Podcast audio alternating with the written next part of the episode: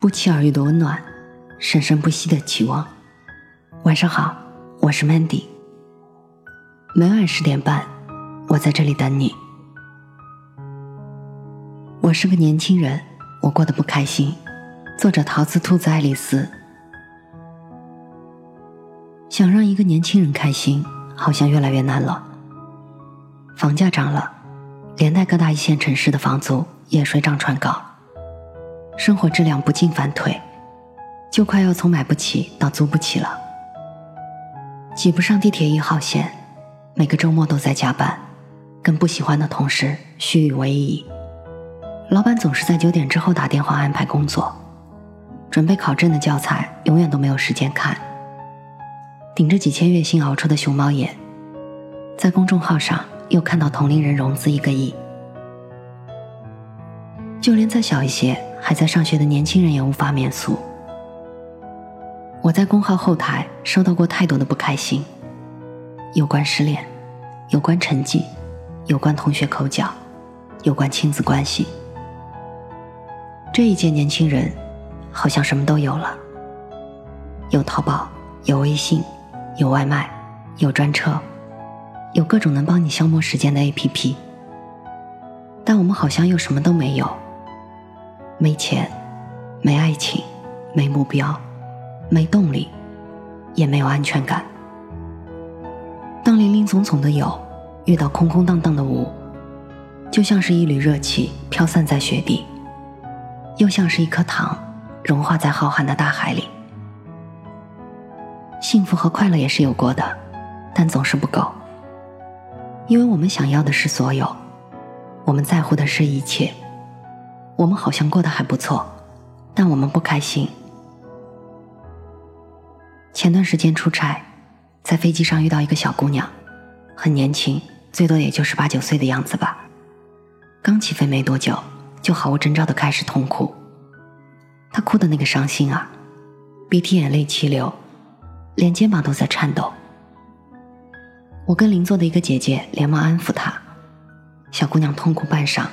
开口时仍然忍不住抽泣。他说：“我最喜欢的 CP 刚刚分手了，我粉他们好几年了，好难过啊。”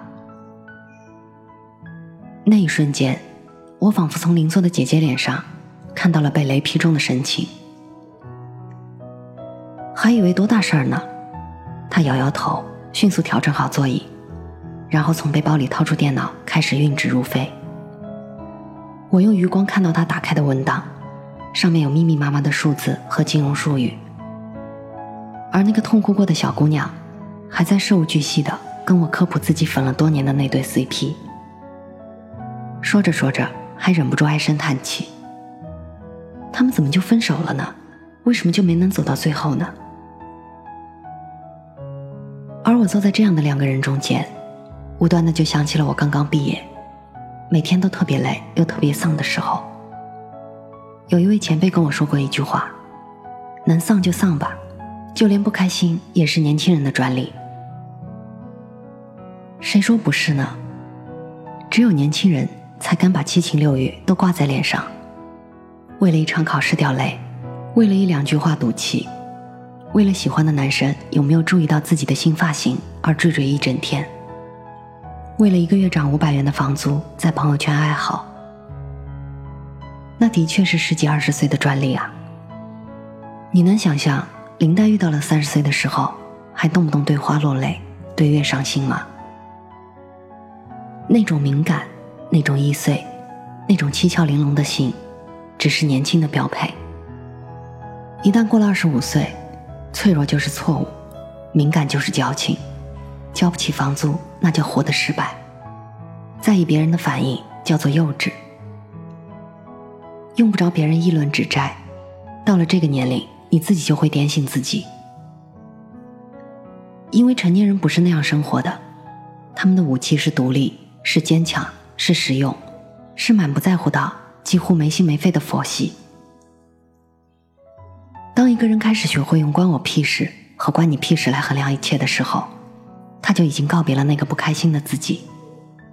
他们不再会因为一次的输赢而懊恼。不再会因为老板的一句话而忐忑整晚，不再会因为自己在朋友心中排不到第一而耿耿于怀，因为你的生活已经没有容纳这些小情绪的空间了。你还有开不完的会、加不完的班和做不完的 PPT。你总会明白，叹气没有用，唯一的出路在于解决问题。我非常喜欢韩松洛老师写过的那句话：“一个人年轻的标志就是在乎。”在乎一场演出的胜负，在乎掌声，在乎自己在舞台上好不好看，在乎自己喜欢的东西有没有得到别人的肯定，在乎夏天有没有看到萤火虫。他们在乎的对象其实都很小，很不起眼，但在年轻人那里，那就是天。每一次在乎未遂，都天崩地裂。你看。就连为了一点小事而崩溃，那也是年轻人的权利。成年人怎么敢崩溃？你的肩上扛着所有的生活，所以趁还年轻时，不开心的更理直气壮一点吧，不要急着摆脱它，也别总是因为不开心而怀疑自己。因为那些不开心的时刻，恰恰才是你与生活搏斗过的证据。后来的那些坚强。那些执着，那些独立与洒脱，其实都是不开心的产物。就像里尔克写给青年诗人的信中写到的那样：“让你觉得难熬的，都是那些时刻，那些新的、陌生的事物侵入我们的生命，我们的情感都蜷伏于怯懦的、局促的状态里，一切都退却，形成一种寂静。于是，这无人认识的心。”就立在中间，沉默无语。可是，一旦这些事物迈入你的生命，最难熬的就已经过去了。在未来还没有发生之前，它就以这样的方式潜入我们的生命，一边在我们的体内变化。因为所谓命运，就是这样从你的里面出来的，而不是从外面向你走近的。当太阳升。隐隐晦晦透过车窗，清晨的风微微泛着香。路过了中山，尘世间恢复繁华模样。而我这一次要去何方？昨夜想了太。个路口，哪有停下等候，还是一直走？繁华了所有喝晕了的酒，繁华过后，却只剩下失守。轻